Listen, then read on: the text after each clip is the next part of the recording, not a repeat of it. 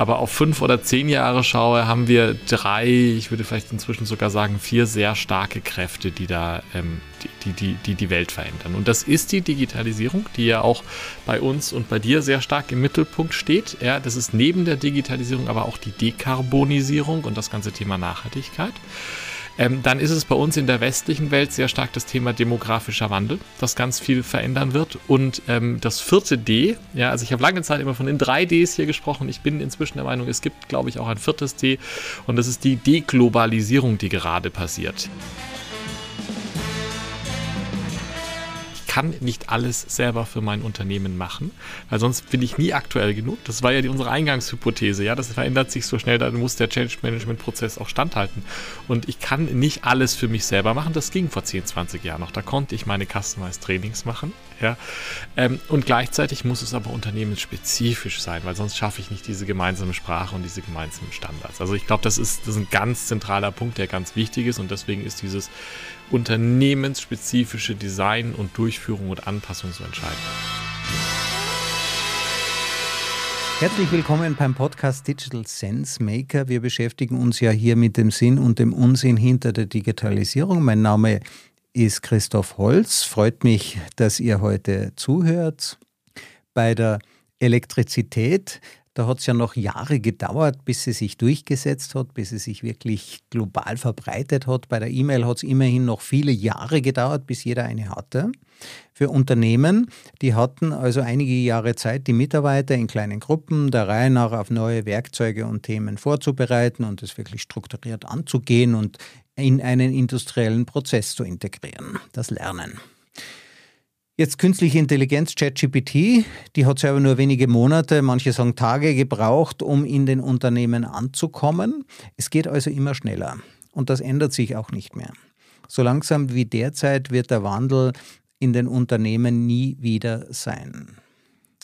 Mittlerweile werden sogar Change Management Prozesse, also das Management dieser Veränderung, die Anpassung an neue Werkzeuge, Themen, Tools, die werden bereits von der nächsten Innovationswelle überholt. Das heißt, es haben noch nicht alle das alte Tool gelernt, da kommen schon die nächsten auf den Markt. Was soll man denn da tun? Darüber spreche ich mit meinem heutigen Gast. Der hat da nämlich eine Lösung parat. Jan Weirer ist ursprünglich Physiker.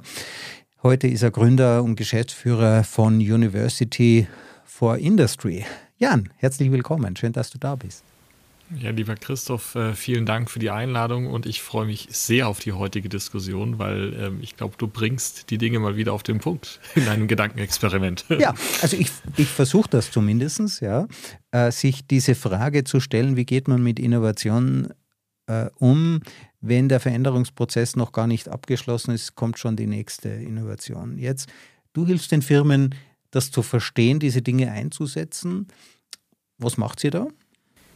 Ja, also der, der Teil, den wir da adressieren in, in dieser ganzen Change-Frage, ist ja der Teil der, ja, des Lernens, des Aufbauens der Fähigkeiten, die, die Mitarbeiterinnen und Mitarbeiter zu befähigen, dass sie mit diesem Wandel umgehen. Und äh, das, äh, ich weiß nicht, ob wir die Lösung haben, ja, aber daran mühen wir uns jetzt seit, seit acht Jahren ab, unseren Kunden da zu helfen.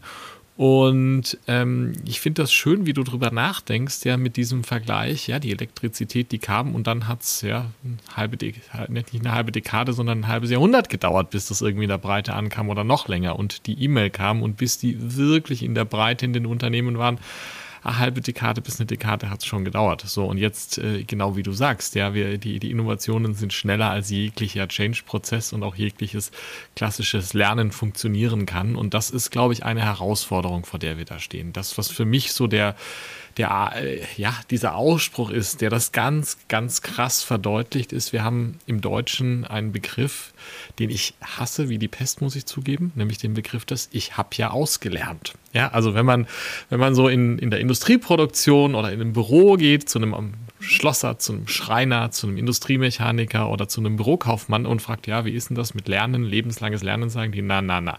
Ich habe ausgelernt. In dem Moment, in dem ich meine Ausbildung gemacht habe oder vielleicht noch meinen, meinen Meister, dann habe ich ausgelernt und früher ging das. Früher ging das, weil früher die Innovationszyklen entsprechend lang waren. Heute geht das nicht mehr, weil die Innovationszyklen schneller geworden sind. Ich glaube, du bist sogar in deinen Gedanken noch einen Schritt weiter. Die sind nämlich so schnell, dass unsere Change-Prozesse nicht mehr funktionieren und dass auch, auch viele Lernkonzepte, die vielleicht in der Tat vor 10, 15 Jahren noch gut waren, auch jetzt an Grenzen stoßen. Und ich glaube, wenn wir über Change nachdenken, müssen wir versuchen, da über Konzepte und Ansätze nachzudenken, die genauso dynamisch sind wie unsere Welt. Also heute meine Kinder sind neun und zwölf und natürlich haben die ihre eigene E-Mail-Adresse und das lernen die schon und so kommen die dann auch, wenn die mal irgendwo arbeiten oder selber Unternehmer werden. Das ist quasi eine Kompetenz, die wird in der Schule mitgegeben und du hast ja diese Idee der Ausbildung sehr schön beschrieben. Ja, und nach dem Abitur haben wir ja auch gedacht, was kostet die Welt? Jetzt haben wir es geschafft, ja. Und dann stellt man fest, man kommt an die Uni und das ist noch nicht zu Ende. Aber mit dem Diplom ja, mit dem Diplom war vollkommen klar, jetzt aber haben wir es wirklich geschafft, ja. Ähm, ja, und dann äh, kommt man in der Realität irgendwann an und stellt fest, das Lernen hört eigentlich nie auf. Und wenn man sich das selber beibringt, dann lernt ja jeder was anderes. Und dann verwendet jeder sein eigenes Tool in der Firma. Ich habe das äh, schön erlebt. Wir haben dann gestritten, welches Grafikprogramm wird verwendet. Dann äh, verwendet jeder sein eigenes. Ja, wenn man eine gute Beziehung zum Chef hat, wird das angeschafft und keiner kennt sich mit demjenigen des anderen aus. Und das klappt natürlich nicht in einem großen Unternehmen. Da müssen eigentlich alle in einen gemeinschaftlichen Lernprozess eingebunden sein, sonst bricht das ja auseinander. Ja, ja, und ich glaube, wir haben da gerade aktuell, ja, wenn, wenn dein, deine Eingangsgedanken, du hast ChatGTP erwähnt, in dieser schnellen Zeit haben wir noch ein ganz anderes Problem, ja, in in einer Zeit, in der ich sage, ja, Mai, ich probiere mal dieses Tool oder jenes Tool aus, aber beide führen mich zum Ziel, ist das, ist das das eine, weil da habe ich schon verstanden, aha, ich kann ein Grafikprogramm nehmen und kann damit arbeiten. Ähm, ich glaube, wir stehen vor viel fundamentaleren Herausforderungen. Wir stehen nämlich vor der Herausforderung, dass, dass wir zumindest äh, ja, in Europa und im deutschsprachigen Raum ja in so ein paar Digitalthemen auch abgehängt sind, wenn wir ehrlich sind. Also äh, jetzt kann man von, von Statistiken und Rankings ähm, halten, was man will, aber es ist ist doch konsistent, egal in welcher Branche, egal in welchem Themenfeld, sobald es um digital geht, taucht zumindest Deutschland in diesen Rankings im letzten Schlussdrittel, wenn nicht sogar häufig auf den vorletzten oder letzten Plätzen auf, egal was für ein Schnitt das ist. So. Und das heißt, wir sind da massiv hinten dran und müssen jetzt ähm, ja, die Dinge angehen und die, die Herausforderung, die ich oft sehe, ist, dass die Leute gar nicht wissen, was sie lernen sollen. Und wenn ich gar nicht weiß, ja, also selbst wenn ich da irgendwie sagen, wenn ich verstanden habe, aha, ich, ich muss mich weiterentwickeln und ich kann irgendwie sehen, wie gehe ich von hier nach hier, ja, wie gehe ich, wie gehe ich, wie gehe ich ein Stück weiter, ja, wo, dann, dann ist es gut, aber daran scheitert es, weil so viel Grundverständnis auch fehlt. Und ich glaube, das ist eine besondere Herausforderung im Moment, ja, ähm, wo einfach massiv Grundwissen, Verständnis von Zusammenhängen fehlt, ja, und dann kommen wir gar nicht in diese Lernkultur. Ich glaube, das ist da, das ist ein großes Hindernis in diesem Change. Also ich nenne das ja Kränkung 4.0. Ja, das ist diese Vorstellung, dass wir uns ja als Deutschland äh, als Europa. Wir haben uns eine Marktposition erarbeitet. Wir haben doch so vieles richtig gemacht. Ja. Wir haben es auch verdient, dass das einfach gekauft wird, was wir produziert haben. Und, und äh, wir, wir sind auch verwöhnt durch die Dankbarkeit unserer Kunden. Ja, es hat sich ein wenig geändert. Ja. Jetzt gibt es auch Konkurrenz. Jetzt ist auf einmal das, was wir uns so hart erarbeitet haben. Ja, also der Verbrennungsmotor. Es gibt ja kein deutscheres Produkt als den Verbrennungsmotor. Ja, und jetzt auf einmal soll der nicht mehr gebraucht werden. Jetzt auf einmal bestimmen nicht mehr wir, äh, was gut für den Kunden ist. Ja, auf einmal finden wir uns in solchen Statistisch, äh, Statistiken abgehängt. Hat das auch einen, hat das auch einen mentalen Background, warum wir da hingekommen sind? Also ich glaube auf jeden Fall, ja, ich glaube und, und äh, es ist ja, man, man darf das äh, nicht ganz so negativ natürlich auch immer sehen. Ja, und ich glaube, ich finde das schön, ja, mit der Kränkung, über die du nachdenkst. Ich glaube, es ist ja nach wie vor so, dass wir fantastische Produkte haben. Ja, ich glaube, äh, wenn man sich die wirtschaftliche Leistung hier in Europa anschaut, das ist ja auch noch alles gut. Nur wir müssen uns halt klar sein, da kommt diese Veränderung auf uns vor. Und ich glaube, das, womit wir uns mental so schwer tun zu verstehen, ist exponentielle, exponentielle Dinge, da, da haben wir uns, ich fand das ein schönes Beispiel, die exponentiellen Kurven in der Corona-Pandemie, wo dann auf einmal irgendwie meine Nachbarn mit mir diskutiert haben und ich habe verstanden, aha, da fängt jemand an zu verstehen, was exponentielles Wachstum ist. Als Physiker fühlen kann man das nicht, aber das Konzept hat man dann schon irgendwie verstanden. Aber ich glaube, das war das erste Mal, wo die Leute verstanden haben, aha, so sieht die Kurve aus, wenn wir nichts machen, also bleibt mir jetzt mal besser zu Hause so. Und genau mit solchen exponentiellen Innovationsfaktoren haben wir es eben zu tun und die, das ist wahnsinnig schwer zu verstehen für Menschen. Und das ist auch wahnsinnig schwer zu verstehen. Da ist die, manchmal kommt mir da dieses Bild des, des Frosches, äh, der im Wasserbad sitzt, das langsam hochgedreht wird oder merkt es halt nicht, weil es geht uns ja noch gut. Und warum sollte ich mich denn ändern? Und das finde ich völlig in Ordnung. So geht es mir ja auch mit ganz vielen Dingen. Das ist tiefgradig menschlich. Nichtsdestotrotz, da draußen ist was und da braut sich, glaube ich, ein Sturm äh, zusammen, ja, wo wir ganz viel Veränderung brauchen, wo wir ganz viele neue Fähigkeiten brauchen, ganz vieles neues Wissen. Das ist das, äh, ja, wo du vorhin gesagt hast, ich, ich hätte eine Lösung. Wie gesagt, das, so, weit, so weit lehne ich mich gar nicht raus, aber das ist das, wo, wovon ich eben angetrieben bin, zu sagen, ja, da gibt es etwas. Wir müssen hier die, die Menschen in Europa vor allen Dingen, wir müssen die Menschen auf der Welt mitnehmen in eine andere Welt, weil eins ist klar, sie wird anders sein. Die, die Welt in fünf Jahren, die Welt in zehn Jahren und die Welt in 20 Jahren, die wird wird durch diese digitalen Technologien massivst verändert sein. Und ich glaube, die spannende Frage ist dann für, für jeden Einzelnen und für jedes Unternehmen, wo kann ich da eine, eine auch erfüllende Rolle einnehmen und eine gute, positive Rolle einnehmen? Jetzt ist die Frage nach, die Welt wird anders sein. Also ich denke, ChatGPT ist ein schönes Beispiel. Ja. Viele Berufe, äh, es, es, wird, äh, die Arbeit geht uns nicht aus. Ja? Das ist eigentlich die schlechte Nachricht. Ähm, aber es wird äh, wirklich anders sein. Hast du eine Idee? Wie schaut es aus? Schwierig. ich bin leider kein Zukunftsforscher. Ja, ich glaube, auch die können ja nur in Szenarien denken. Ja, ähm, ich ähm, also es gibt ja, ja ich glaube, sie, es gibt ja den, äh, die, die Hymne der Zukunftsforscher von Doris Day, äh, Que sera, que äh, sera, sera. Ja. Aber äh, die Zukunft bleibt jedenfalls offen, die Zukunft bleibt unvorhersehbar, auch für Zukunftsforscher. Ja. Genau. Ähm, ja. Jetzt ist also die spannende Frage, wir nähern uns der Zukunft an. Ja, also das ja, ja. bleibt Nein, ein äh, agiler äh, Prozess. Wie kommen wir da? Ich glaube, es bleibt ein agiler Prozess. Nein, und ich glaube also sozusagen, ich bin kein Zukunftsforscher, wie gesagt, ja, aber es gibt so ein, gibt schon ein paar Dinge, die, die glaube ich einfach absehbar sind. Also ich glaube, zum einen ist es so, wenn man auf das Gesamtbild schaut, ist es aus meiner Sicht so, dass die Zukunft, wenn ich jetzt auf ein, bewusst nicht 50 Jahre, ja. Ich glaube, das ist dann auch irgendwann Kaffeesatz lesen, ja. Aber auf fünf oder zehn Jahre schaue, haben wir drei, ich würde vielleicht inzwischen sogar sagen, vier sehr starke Kräfte, die da ähm, die, die, die die Welt verändern. Und das ist die Digitalisierung, die ja auch bei uns und bei dir sehr stark im Mittelpunkt steht. Ja, das ist neben der Digitalisierung aber auch die Dekarbonisierung und das ganze Thema Nachhaltigkeit. Ähm, dann ist es bei uns in der westlichen Welt sehr stark das Thema demografischer Wandel, das ganz viel verändern wird. Und ähm, das vierte D, ja, also ich habe lange Zeit immer von den drei Ds hier gesprochen. Ich bin inzwischen der Meinung, es gibt, glaube ich, auch ein viertes D. Und das ist die Deglobalisierung, die gerade passiert, ja, wo, wo wir einfach ähm, insbesondere, wenn ich Richtung China und USA schaue, Kräfte am Werk sehe, die auch vieles verändern werden. So. Und ähm, das Bild, das ich dafür immer habe, gedanklich, das sind so Zahnräder, weil diese Dinge sind nicht unabhängig voneinander. Ja, das, die, die, die beeinflussen einander, die sind teilweise das eine die Lösung des anderen, teilweise bremsen die sich aus. Und ich glaube, das wird die Welt dahingehend verändern, dass wenn wir über Arbeitswelt nachdenken, wenn wir über das denken, was Menschen, wie die sich verändern müssen, was sie lernen müssen, ja, dass wir, ähm, ja, wir brauchen neue Fähigkeiten. Wir werden das, glaube ich, jetzt relativ schnell sehen, was seit vielen Jahren gepredigt wird. Die Digitalisierung nimmt uns viele von den langweiligen Jobs weg. Ich glaube, das ist gut und damit löst sie dann auch den demografischen Wandel. Ja, wir werden viel Innovation, auch technologische Innovation, glaube ich, nochmal sehen. Das hilft uns bei der Dekarbonisierung. Ja, ähm, wir werden durch die, und das sehen wir jetzt ja gerade, die, die Nachrichten waren jetzt wieder voll mit neuen Halbleiterfabriken in Dresden und ähnlichem. Ja, wir werden durch diese Deglobalisierung unter Umständen eine Reindustrialisierung sehen.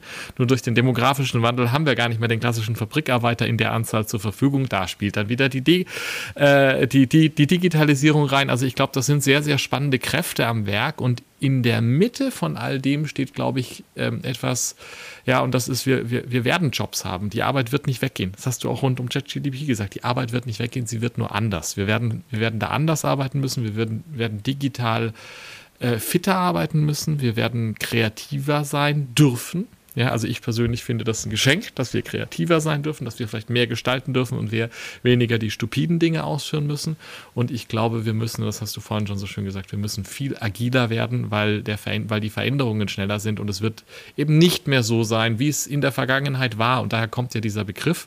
Man hat einmal was gelernt und dann hat man, ja, man hat mal das Tool gewechselt, so wie du es beschrieben hast. Aber eigentlich ist man in seiner Tätigkeit geblieben. Man ist der äh, Entwickler eines Verbrennungsmotors geblieben, seine gesamte Karriere lang, ja, oder ähm, ist, ist äh, ja die, die gesamte Karriere lang in gewissen Prozessen geblieben, die sich marginal verändert haben, aber die sich in der Vergangenheit eben eher so im Laufe eines Arbeitslebens, eines Zykluses von 20, 25 Jahren, 30 Jahren ein bisschen verändert haben, aber nicht radikal. Und jetzt ist es ja zum Teil so, dass sich Dinge radikal ändern innerhalb von ein, zwei Jahren.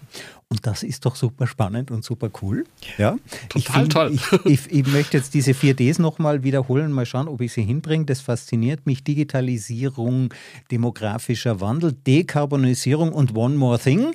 Ja, äh, das ist die Deglobalisierung. Ich äh, äh, bin da auch ganz bei dir, dass diese Kräfte auch miteinander zusammenspielen, ja, dass wir Innovation brauchen, dass wir den Rückgang, also den Arbeitskräftemangel durch Digitalisierung in einem gewissen Umfang abfangen und auch eine Reindustrialisierung in Europa uns leisten können, weil ich eben hochqualifizierte Leute brauche, die viele Roboter bedienen und nicht mehr Einzelne, die an der Werkbank stehen und äh, und die kann man auch höher qualifizieren. Das ist ja das Faszinierende an der Digitalisierung, äh, dass diese Tools es erlauben, dass Menschen, die ähm, vielleicht keinen Hochschulabschluss haben, plötzlich Leistungen erbringen können, weil sie augmented werden, weil sie unterstützt werden von künstlicher Intelligenz, von Gamification. Ich hatte in meinem Podcast einen Gast, der hat gesagt, äh, äh, einfache Hilfskräfte können jetzt zu Maschinenbedienern hochqualifiziert werden, weil diese Maschinen ihnen eben helfen bei der Bedienung. Ja,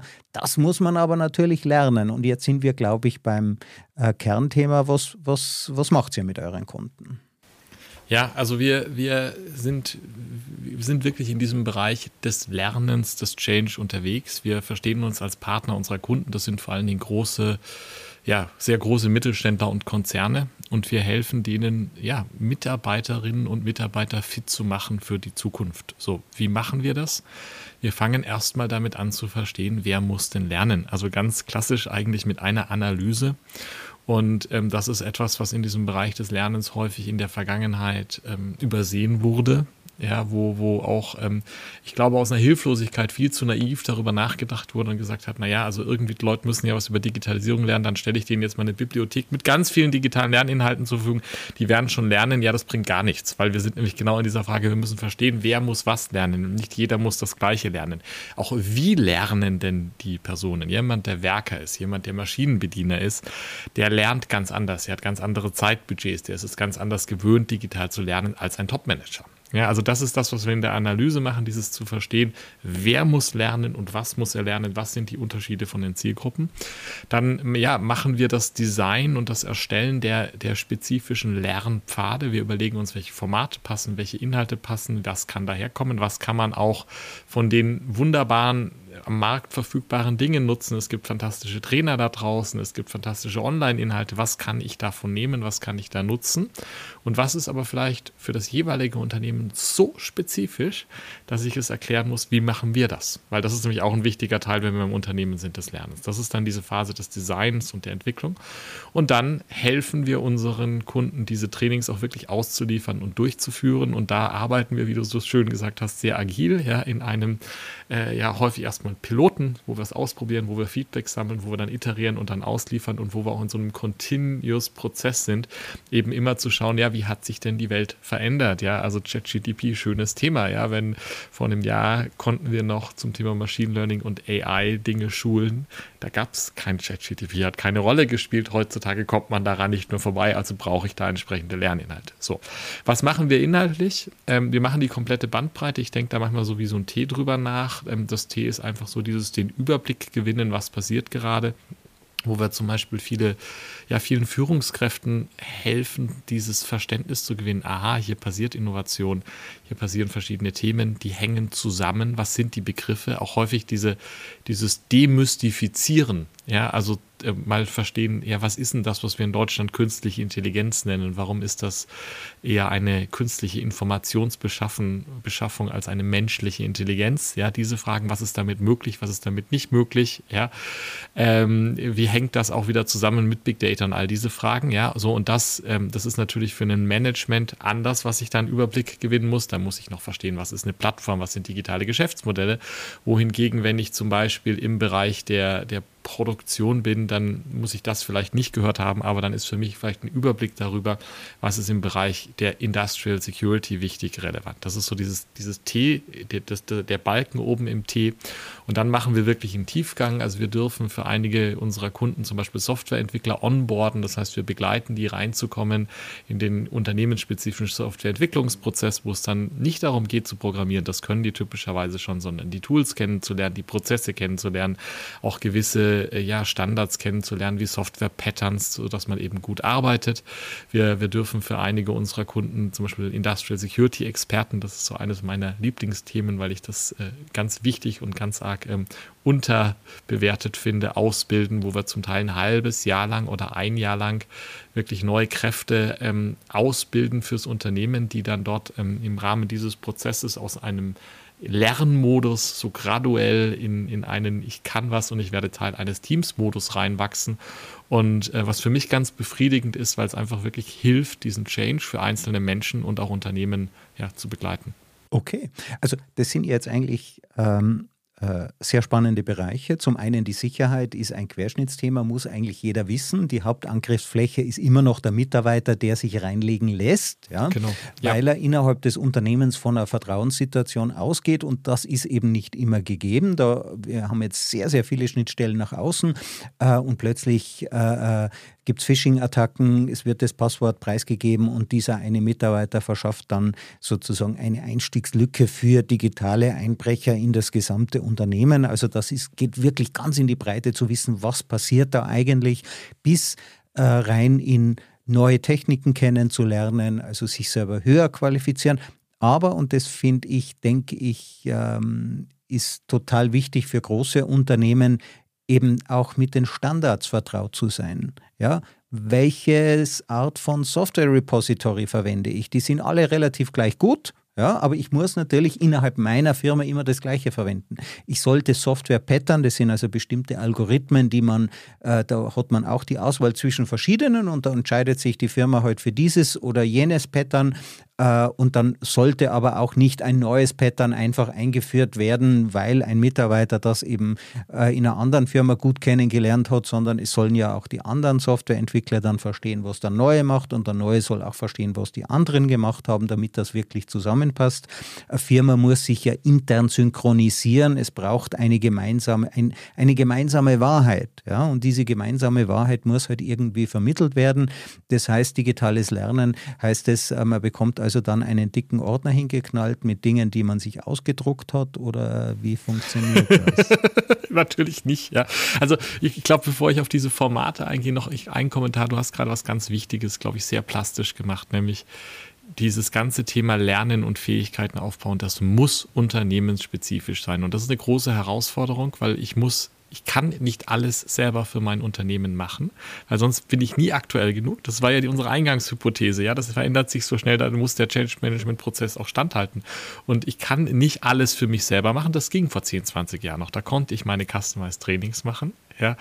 Ähm, und gleichzeitig muss es aber unternehmensspezifisch sein, weil sonst schaffe ich nicht diese gemeinsame Sprache und diese gemeinsamen Standards. Also ich glaube, das ist, das ist ein ganz zentraler Punkt, der ganz wichtig ist und deswegen ist dieses unternehmensspezifische Design und Durchführung und Anpassung so entscheidend. So, wie funktioniert Lernen? Nee, es funktioniert natürlich nicht, indem ich dann Ordner hinknalle. Es funktioniert aber auch nicht, und das ist, glaube ich, ganz wichtig, das ist für mich das Pendant zum Ordner, den man hingeworfen hat und gesagt hat, lern mal. Das hat übrigens auch nicht funktioniert vor 30 Jahren. Ja, es funktioniert auch nicht, indem ich jetzt einfach hergehe und 30 Videos hinknalle oder vielleicht 30 Videos mit einem schön gemachten äh, Multiple-Choice-Test und sage, jetzt lern mal. Das funktioniert Überhaupt nicht. Da gibt, es, da gibt es zwei entscheidende Dinge. Es gibt zum einen die Frage, den richtigen Mix an einer Vielfalt von Formaten zu nutzen, die eine Bandbreite sind aus digitale Lerninhalte, wenn das gut gemachte Online-Trainings sind, haben einen extremen Mehrwert, weil das skaliert.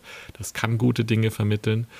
Ähm, das, Was heißt skaliert? Ähm, in dem skaliert heißt, ich kann natürlich, wenn ich einmal, wenn ich einmal ein Video gedreht habe, das erklärt, was ist ChatGDP und wie funktioniert die Technologie und dann noch irgendwie eine spannende Übungsaufgabe, mit der ich das noch ein bisschen ausprobieren kann durch einen Drag and Drop und einen Klick und zwei Fragen, ob ich das jetzt erstmalig verstanden habe, dann kann ich damit ja unendlich viele Menschen erreichen, ja, und bin da nicht limitiert. Also insofern skaliert das. Also Aber, alle könnten also, gleichzeitig alle könnten es machen. Lernen. Ich könnte, ja. wenn ich 400.000, wenn ich 400.000 Mitarbeiter habe, da habe ich noch die Sprachfrage, dann muss ich es vielleicht noch in fünf Sprachen ausliefern, das aber schnell erledigt. Dann kann ich das denen allen schicken und kann sagen, jetzt lernt mal alle. Insofern, dass diese, des, deswegen mögen auch traditionell Learning-Abteilungen diese, diese Web-based Trainings so gerne, weil da kann ich einfach rausschicken und dann ist es erledigt. Das ist mein Job dann. Dann habe ich da sehr geringe Kosten. So. Aber das ist kein, das, das geht aber nur, wenn es im eingebettet ist in mehr Dinge, weil wir, wir Menschen, das gilt für Kinder wie für Erwachsene, wir lernen auch immer dann besonders gut, wenn wir Dinge ausprobieren können. Und das kann man zum Beispiel gerade bei so künstlichen Intelligenzdingen auch sehr einfach. Also wir haben zum Beispiel äh, im Bereich des Machine Learning so ein Lab, da haben wir einen Datensatz ähm, zu Weinen und es geht darum, aus tausend, glaube ich, verschiedenen Weinen sind es, rauszufinden, was ist denn jetzt ein guter Wein und ist es, was ist kein schlechter Wein. Und ähm, das, da, da, kann man, da kann man zwei Dinge an diesem Datensatz lernen. Zum einen, was macht eigentlich ein Data Scientist? Ein Data Scientist muss sich sehr stark darum kümmern, Daten erstmal sauber zu kriegen, damit die Maschine sie verarbeiten kann. Kommen die Leute dann immer zurück und sagen, oh, das ist ja toll. Ja. Und ähm, das Zweite, was man dort lernen ähm, kann, ist zu verstehen, was kann denn der Computer vorhersagen und was kann er auch nicht vorhersagen. Weil was nämlich rauskommt, ist totaler Schwachsinn aus diesem Beispiel. Ja. So, aber das ist sozusagen, das, das ist dann voll digitales Lernen. Auch dieses Experimentieren ist voll digitales Lernen. Da brauche ich eine Internetverbindung und Webbrowser. Das reicht aber nicht. Wir haben es mit Menschen zu tun. Das heißt, Gruppendiskussionen, Live-Diskussionen mit einem Experten sind extrem wichtig. Da hat uns in diese Richtung ehrlicherweise im Corona einen riesen Gefallen getan, weil vor drei, vier Jahren, wenn wir das vorgeschlagen haben, haben uns alle angeschaut, ganz traurig in den Großkonzernen, haben gesagt, naja, Mai, bei uns ist irgendwie Zoom und WebEx nur fürs Top-Management ausgerollt und außerdem dieses äh, Skype for Business funktioniert ja nicht bei uns und da war die Welt schwierig. Jetzt ist die Welt auf Tools, die funktionieren. Jeder ist es gewohnt und wenn wir irgendwie unseren Kunden vorschlagen, passt mal auf, zusätzlich zu diesem Web-Based-Trainings machen wir dann eine Live-Session. Wir haben da entweder einen tollen externen oder auch einen internen Experten, der was erklärt und dann mit den Leuten diskutiert, dann sagen die alle ja und dann funktioniert das. Das ist dann in Kohorten, das ist ein Gruppenaustausch, da gibt es Formate, wo ich mit Peers diskutiere. Und ähm, dann gibt es noch einen Schritt, der noch einen Schritt weiter geht und das ist der Schritt zu sagen, ja, je nachdem, was ich mache, nicht so sehr, wenn ich den Überblick nur bekommen möchte, aber wenn ich tiefer gehe, dann muss ich auch Dinge mal ausprobieren. Und da gehen wir dann zum Beispiel darüber und machen Gruppenarbeiten. Ja, das ist dann klassisch so wie an der Uni oder Schule, wie man es kennt. Man gibt den Leuten eine Aufgabe, man lässt die in einer Gruppe von zwei, fünf, sieben Leuten arbeiten, lässt sie wieder zusammenkommen. Am Schluss gibt es vielleicht eine Abschlusspräsentation und das ist echtes Lernen. Und ganz interessante Sache auch, wir, wir glauben sehr, sehr stark, dass je nach Format auch in Person ein sehr wichtiges äh, also, also reales Lernen nach wie vor ein wichtiges Format sein kann. Nicht, weil wir da einen vorhin genannten Papierstapel dahinlegen, sondern weil man da nochmal einen ganz anderen Austausch ähm, haben kann ja, ähm, und weil man auch nochmal praxisnäher arbeiten kann. Und das brauche ich natürlich nicht für alles. Das brauche ich nicht, wenn ich ein Software-Pattern verstehen möchte. Aber wir bilden zum Beispiel ähm, Softwareentwickler und Data Scientists in der Automobilindustrie aus. Und äh, eine der Übungsaufgaben, die wir für die haben, ist ein ferngesteuertes Auto, das wir mit einem Raspberry Pi, das ist so ein Minicomputer nachgerüstet haben und das zum selbstfahrenden Auto zu machen. Und das machen wir dann in einem Zwei-Wochen-Sprint, wo wir die zusammenkommen lassen die ganze Woche, wo die in, in so einem ja, Arbeitsraum arbeiten und immer in Teams von zwei Leuten so ein Auto haben und das wirklich programmieren. Und das hat dann einen ganz anderen Lerneffekt, weil das natürlich für jemanden, der später am großen Auto ist, viel näher an der Realität ist. Also das ist so diese ganze Breite an Formatmixen, die extrem wichtig ist. Und dann gibt es einen zweiten Punkt. Neben der Vielfalt der Formate, um auch verschiedene verschiedene Tiefen des Lernens zu erreichen, müssen wir unsere Lernenden begleiten. Und das ist eigentlich eine Regel in jedem Change-Prozess. Ja, man kann nicht sagen, hier ist die Veränderung, macht mal, ja, sondern es geht wirklich darum, gezielt zu begleiten. Das hat was mit Kommunikation zu tun. Das hat was damit zu tun, dass ich den Teilnehmerinnen und Teilnehmern in unseren Trainings erklären muss, warum macht ihr das? Wo führt euch das hin? Wie läuft das ab? Ja, im, im Idealfall eine Kommunikation in, in Organisationen, die ja immer noch eine gewisse Hierarchie haben und wahrscheinlich auch immer haben werden, von oben, ja, wo, wo äh, ja, vom Management erklärt wird, warum brauchen wir das? Wie passt das ins Gesamtbild? Ja, und dann braucht das Ganze einen Rhythmus. Ja, das braucht einen typischerweise eigentlich wöchentlichen Rhythmus. Jede Woche muss was passieren. Und wir haben da ganz spannende AB-Tests gemacht. Wir haben mal so ein zwölf Wochen Management-Training bei einem, bei einem Kunden durchgeführt, zwei Stunden pro Woche lernen. Ähm, jede Woche so eine, anderthalb Stunden im Browser Videos gucken, kleine Übungsaufgaben machen, Grundlagen schaffen und eine halbe Stunde so ein Live-Event ähm, wo entweder ein Experte intern oder extern was vorgestellt hat oder es eine kleine Gruppenaufgabe und Diskussion gab. So, und das Programm hat sensationell funktioniert, hatten so 90 Prozent Abschlussquoten, äh, extrem gutes Feedback, alles wunderbar. Und dann kam unser Kundenprojektleiter auf die, hat gemeint, das ist ja so mühsam, wenn wir jede Woche ein Live-Event machen und wenn wir jede Woche den Leuten immer diese Woche freischalten, lass uns das doch ein bisschen einfacher machen. Wir machen das jetzt im Drei-Wochen-Rhythmus.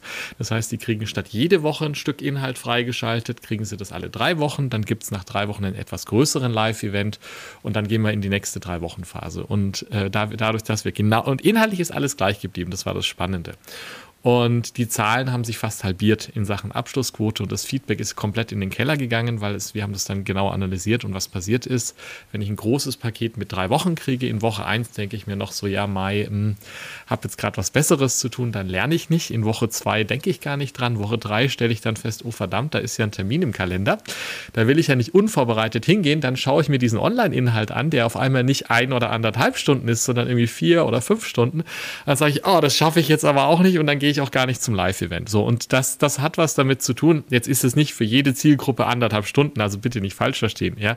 Aber das hat wirklich was damit zu tun, um den Menschen zu helfen, wie lerne ich und das zu begleiten, weil wir als Menschen es nicht gewohnt sind. Die heutige Generation ist dieses lebenslange Lernen in der Form, in dieser strukturierten Form nicht gewöhnt, das, weil wir das seit 30, 40 Jahren nicht mehr gelernt haben. Ja, und das ist der Weg. So funktioniert übrigens auch Schule und Universität, wenn wir ehrlich sind. Wenn sie gut gemacht wäre, also wir Wenn sind ja soziale ist, Wesen, ja. Äh, unsere äh, was uns eben als, als Tier von anderen Tieren unterscheidet, ist unsere Fähigkeit zum sozialen Lernen. Wir können miteinander lernen in der Gruppe und wir brauchen heute halt einfach den Menschen dazu.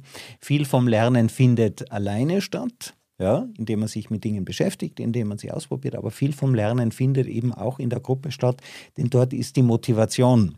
Und wenn das eben begleitet ist, dann verbindet sich auch die nötige Wertschätzung damit ja, und eben die Motivation dafür.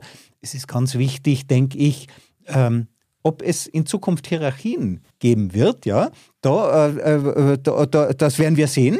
Ja, also ja da, schauen wir mal. Ähm, ja.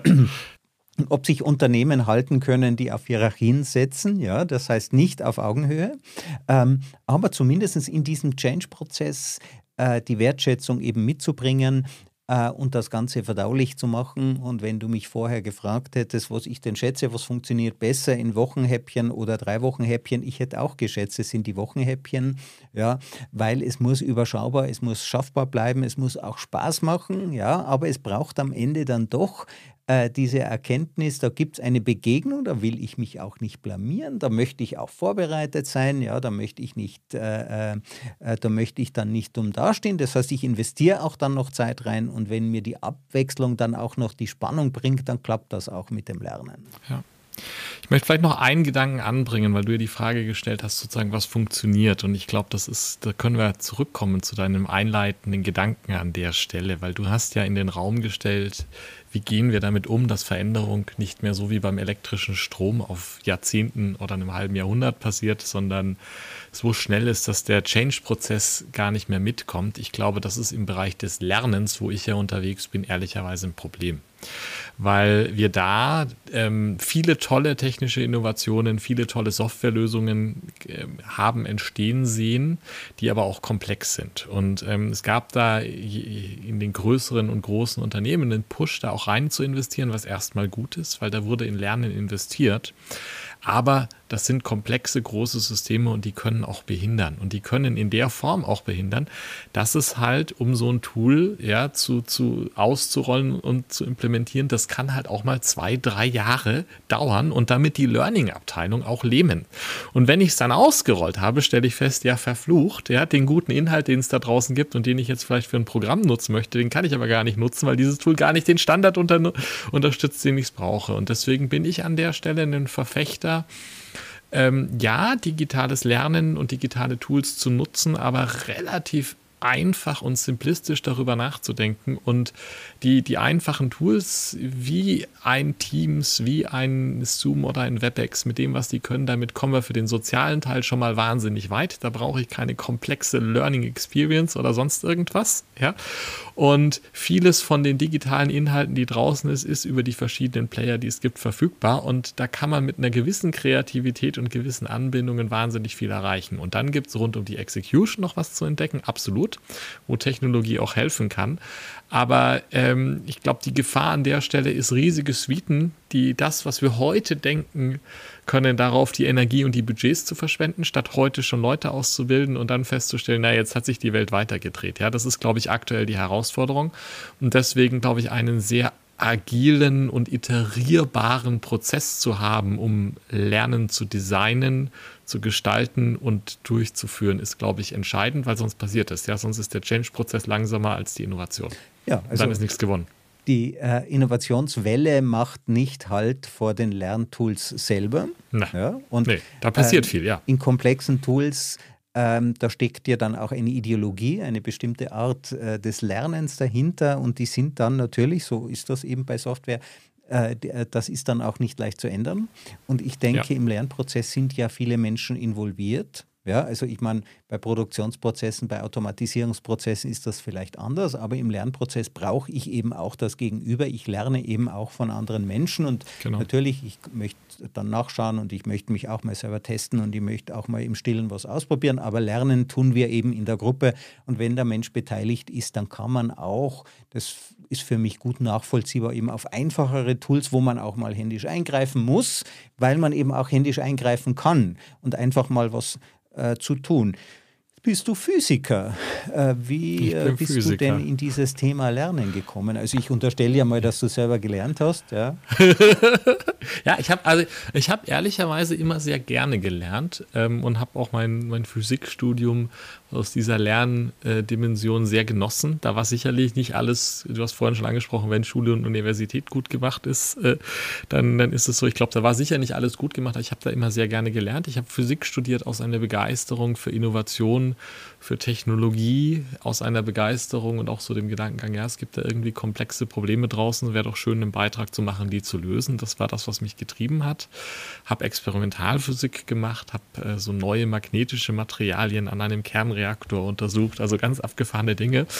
Und ähm, habe dann irgendwann festgestellt, dass das zwar intellektuell hochgradig spannend ist, aber mir die Menschen fehlten. Habe mich erwischt, wie ich irgendwie mal wieder nachts da saß und irgendwelches flüssiges Helium nachgefüllt habe in irgendwelchen großen Maschinen und mit niemandem tagelang mit niemandem eigentlich geredet habe. Habe gesagt, das kann es nicht sein. Und ähm, hatte dann die Möglichkeit, ähm, in die Unternehmensberatung zu gehen zu McKinsey und habe da äh, sozusagen gesehen, gut, da gibt es auch spannende Probleme zu lösen. Da gibt es auch große Herausforderungen zu lösen und gleichzeitig die Möglichkeit, sehr viel mit Menschen zu arbeiten und habe das genossen. War dann ähm, zunächst in Berlin und später in München bei, bei McKinsey, habe dort immer, ich glaube, dieser Technologie- und Innovationsleidenschaft folgen für Hightech-Unternehmen gearbeitet, ähm, viel, sehr, sehr viel Halbleiterindustrie gemacht, bisschen Software- und Maschinenbau, war mal bei einem Autohersteller 2008 oder 2009 und fand es gruselig nicht innovativ damals. Äh, ich glaube, das ist heute anders, aber damals damals war das für mich ganz langweilig. Und habe dann nochmal studiert. Also insofern deine Frage, lerne ich gerne? Ja. ja ich habe dann äh, nochmal studiert und ähm, durfte in die USA gehen, nach Berkeley, also ganz nah an Silicon Valley gegenüber von San Francisco, habe dort ein MBA gemacht. Ähm, habe mich da sehr stark äh, damit beschäftigt, wie funktioniert äh, Management von Technologie und Innovation, wie funktioniert Entrepreneurship. Da war schon dieser Unternehmergeist in mir drinnen. Ich hätte damals auch fast was gegründet, aber was haben wir dann verworfen. Bin zurück zu McKinsey, bin da bis 2015 als Juniorpartner ähm, geblieben, vor allem in diesem Halbleiterbereich am Schluss und habe dann mit einem Kollegen zusammen University for Industry gegründet, eigentlich wieder aus der, ja, äh, so ein bisschen auch aus der naiven Sicht, ich möchte herausforderndes Problem lösen, weil wir haben eigentlich zwei Dinge gesehen. Wir haben zum einen gesehen, dass das Thema ähm, digitale Methoden und Möglichkeiten nutzen, um Lernen voranzubringen, noch nicht, wir, wir haben immer gesagt, das ist noch nicht fertig. Ich glaube, das war damals nicht fertig, das ist heute nicht fertig. Also da gab es was zu entdecken. Das hat uns gereizt und das andere war wirklich der Blick auf das, was heute unsere Kunden sind, nämlich der Blick auf die großen Unternehmen, wie schwer die sich tun, diesen Lernteil des Change erfolgreich zu meistern. Und ähm, wir haben dann rückblickend, glaube ich, ganz naiv mit zwei Laptops am Küchentisch angefangen, haben gesagt, Mai, das probieren wir mal. und äh, das machen wir jetzt seitdem. Und äh, ja, haben, haben so von der Kundenbasis machen die, die, großen Automobilhersteller in Deutschland sind unsere Kunden, etliche von den großen DAX-Unternehmen und wie ich schon gesagt habe, so von diesen großen Mittelständlern und äh, arbeiten da, glaube ich, an einem Problem, dass, äh, wenn wir zu meinen 4Ds von vorhin zurückkommen und, und von diesen diese Zahnräder, die ich mir vorstelle, die da ineinander greifen und sich auch verhaken können, ich glaube, da kann und bin davon überzeugt, da kann dieses Thema Lernen und Fähigkeiten aufbauen, kann das Schmiermittel sein, um die Dinge voranzubringen. Und wäre schön, wenn ich da einen Beitrag leisten kann. Das ist eigentlich das, was mich, was mich antreibt und wofür ich morgens aufstehe. Das heißt, du bist Unternehmer geworden, ja? Also was kann man im Leben mehr erreichen als für die eigene was Idee? Unternehmen? Ja, äh, ja. Für die eigene, mit der eigenen Existenz für die eigene Idee einzustehen. Hast du es bereut mal? Nein, also ich habe es nie bereut. Ähm, ich ähm, habe mich manchmal gefragt, rückblickend, ähm, oder sagen wir es so, ich habe rückblickend manchmal unterschätzt, wie schwer wir uns insbesondere in dem deutschsprachigen Raum mit diesen Digitalthemen tun und wie schwer sich die Unternehmen und wir uns in diesem deutschsprachigen Raum mit diesem Lernen tun. Und das hat was viel mit diesem Mentalen auch zu tun. Ja, also das Ganze geht, wenn du mich vor acht Jahren gefragt hättest, wie schnell oder wie langsam explodiert dieses ganze Thema und geht das durch die Decke, ich hätte nicht gedacht, dass das alles, es geht alles ein bisschen langsamer, ja. Ähm, ich habe es nicht bereut aus zwei Gründen, weil's, weil ich einfach mit voller Leidenschaft dabei bin, sowohl inhaltlich als auch dabei, hier eine Organisation, ein Unternehmen aufzubauen und, und mit dieses da etwas zu unternehmen und zu machen und zu gestalten, das habe ich nicht eine Sekunde bereut. Ja. Und das Zweite ist, ich, ich glaube mehr denn je an die Dringlichkeit und die Sinnhaftigkeit dessen, was, was wir und übrigens ja auch viele andere tun. Wir sind ja nicht der Einzige, der in diesem Themenfeld unterwegs ist. Also ich glaube, das ist ein absolut dringendes Thema. Es ist auch ein Thema, das zum Glück seit einigen Jahren wesentlich mehr Aufmerksamkeit und mehr Momentum erlebt. Ja, also ich schaue da sehr, sehr positiv durchaus nach vorne. Ähm, nein, bereut habe ich es nicht. Ich habe rückblickend, manchmal hätte ich mir gewünscht, dass die eine oder andere Sache schneller vorangeht. Du hast am Küchentisch gestartet, manche starten in der Garage oder im Keller, ja. so wie sich das eben ja. gehört. Ähm, was hast du dir gedacht, als der erste große Kunde angebissen hat? Wir haben gedacht, jetzt sind wir durch, jetzt haben wir es geschafft. Wirklich, ja. Und ähm, also so ja. wie nach dem Abitur und nach dem Diplom. Genau, äh, genau ja. ja, war dann nicht so. Wir haben dann ein kleines Projekt dann gemacht und dann hat sich das erstmal, ähm, gab es bei dem, bei dem spezifischen Kunden kam dann erstmal sechs Jahre lang gar nichts mehr. Inzwischen sind sie wieder Kunde. ähm, ja, aber natürlich haben wir uns sehr gefreut, weil, weil, also ehrlicherweise freue ich mich über jeden, ich freue mich über, über jeden Moment, in dem sich irgendwie rausstellt, dass die Gedanken, die wir uns gemacht haben im Lauf der Jahre und auch am Anfang nicht ganz so blöd sind. Und ein paar so Dinge, also beispielsweise dieses Teams zu nutzen und Gruppeninteraktionen zu machen und, und diesen sozialen Aspekt des Lernens ins Digitale zu überführen und trotzdem erfolgreich zu machen, war was, das haben wir 2015 in einem MVP pilotiert. Und das hat auch von den Teilnehmern irgendwie kein schlechtes Feedback bekommen, aber da war überhaupt gar kein Markt da. Und jetzt seit so ungefähr drei Jahren ist das ein Kernteil unseres Produktes geworden. Und jedes Mal, wenn ich da drauf gucke, freue ich mich, dass es da ist. Ja. Und ähm, ich habe mich auch gefreut bei dem ersten Kunden und da freue ich mich auch jeden Tag wieder, wenn ich einfach sehe, wir haben einen Menschen und wenn es nur eine Stunde ist, erreicht und haben dem geholfen, Dinge zu verstehen und neue Fähigkeiten zu werben, mit dem diese Frau oder dieser Mann in der Zukunft eine spannende neue Aufgabe erfüllen kann. Das ist für mich, äh, das ist noch viel toller, als da einen Haken hinter einem tollen Namen zu haben. Ja, also ich glaube, da die Menschen zu erreichen, das ist einfach, das ist sehr befriedigend. Und Arbeit ist ja eine wichtige Sache für uns, ist mit Status, mit Lebenszufriedenheit verbunden. Und damit man eben langfristig in diesem Business bleiben kann, ja, gibt es eher den Menschen die Möglichkeit, dort auch mitzuhalten, ja, positiv mitzugestalten. Ja, also Ganz lernen genau. heißt ja auch, diesen Dingen, dieser Veränderung dann nicht mehr ausgeliefert zu sein. Ganz genau so ist das, ja. Und ich glaube, das ist da, ich, ähm, ich habe ja auch einen Podcast, in meinem eigenen Podcast hat äh, ein Gast, mit dem ich über künstliche Intelligenz ähm, geredet habe und lange diskutiert habe, hat was gesagt, das hat sich total eingebrannt. Ja, äh, Stefan Matzka war das. Der hat gesagt, ja, die, wir stehen jetzt eigentlich vor der Wahl, jeder von uns. Wir müssen uns entscheiden, wollen wir mit einer künstlichen Intelligenz arbeiten und für uns arbeiten lassen oder wollen wir für eine künstliche Intelligenz arbeiten? Und das ist jetzt reduziert auf den Teil, Bereich der künstlichen Intelligenz, glaube ich, eine ganz spannende Frage. Liefern wir uns der Digitalisierung aus und machen dann halt irgendwelche Jobs, die noch gemacht werden müssen und das ist nicht befriedigend oder haben wir die das notwendige Verständnis und die Fähigkeiten, mit diesen digitalen Tools und all den tollen Möglichkeiten, die sie uns ähm, ja, bieten, ein erfülltes, kreatives, spannendes Arbeitsleben zu haben. Und das ist das, was mich antreibt, dann einen Beitrag eigentlich zu liefern. Ich bin ja in deinem Podcast auch zu Gast. Wie heißt denn der? Wo findet das man den? Digital, Digital for Leaders, den findet man in all den üblichen verdächtigen Quellen. Ähm, ja, und da geht es da geht's mir darum, das ist eigentlich auch so ein Bildungsmedium, das ist ein Hobby von mir, ehrlicherweise, ja, aber es geht mir eigentlich auch darum, ein paar Menschen ein bisschen digital fitter zu machen. Ähm, in, indem ich mit spannenden Personen verschiedenste Blickwinkel auf die Digitalisierung werfe und die angrenzenden Themen und einfach ja so ein bisschen anregen möchte, was ist da möglich, woran hakt es, welche Praxisbeispiele gibt es. Manchmal blicke ich auf Technologien, manchmal blicke ich sehr breit, aber das ist genau das, was ich dann auch ja in meinem Unternehmen wirklich äh, systematisch mache, nämlich zu versuchen, in die Köpfe und in die Gedankenwelt Fähigkeiten reinzubringen, mache ich mit meinem Hobby, meinem Podcast entsprechend auch. Coole Sache. Jan Weirer, vielen herzlichen Dank, dass du bei mir zu Gast warst. Ja, wir haben uns mit der Zukunft des Lernens beschäftigt und die Veränderung, die ja manchmal das Lernen überholt. Die Dinge sind oft wiederholt, bis der Lernprozess zumindest in großen Unternehmen abgeschlossen ist. Und es braucht ja auch Prozesse, die diesen Unternehmen helfen, dass alle auf dem gleichen Stand sind. Ja, sonst ist es ja auch, wenn nicht die, die Menschen sich auf einen Standard einigen, den sie gelernt haben, äh, dann ist es ja auch kein Unternehmen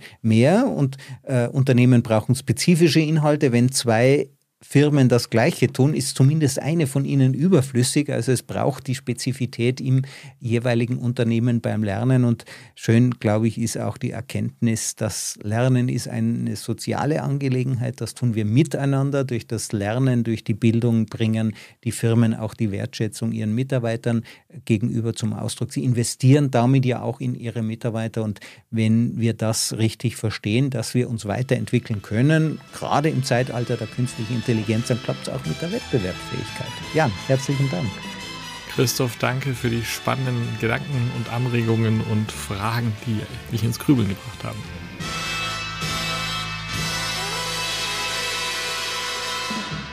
Diese Folge wurde präsentiert von Auf Wellenlänge www.aufwellenlänge.de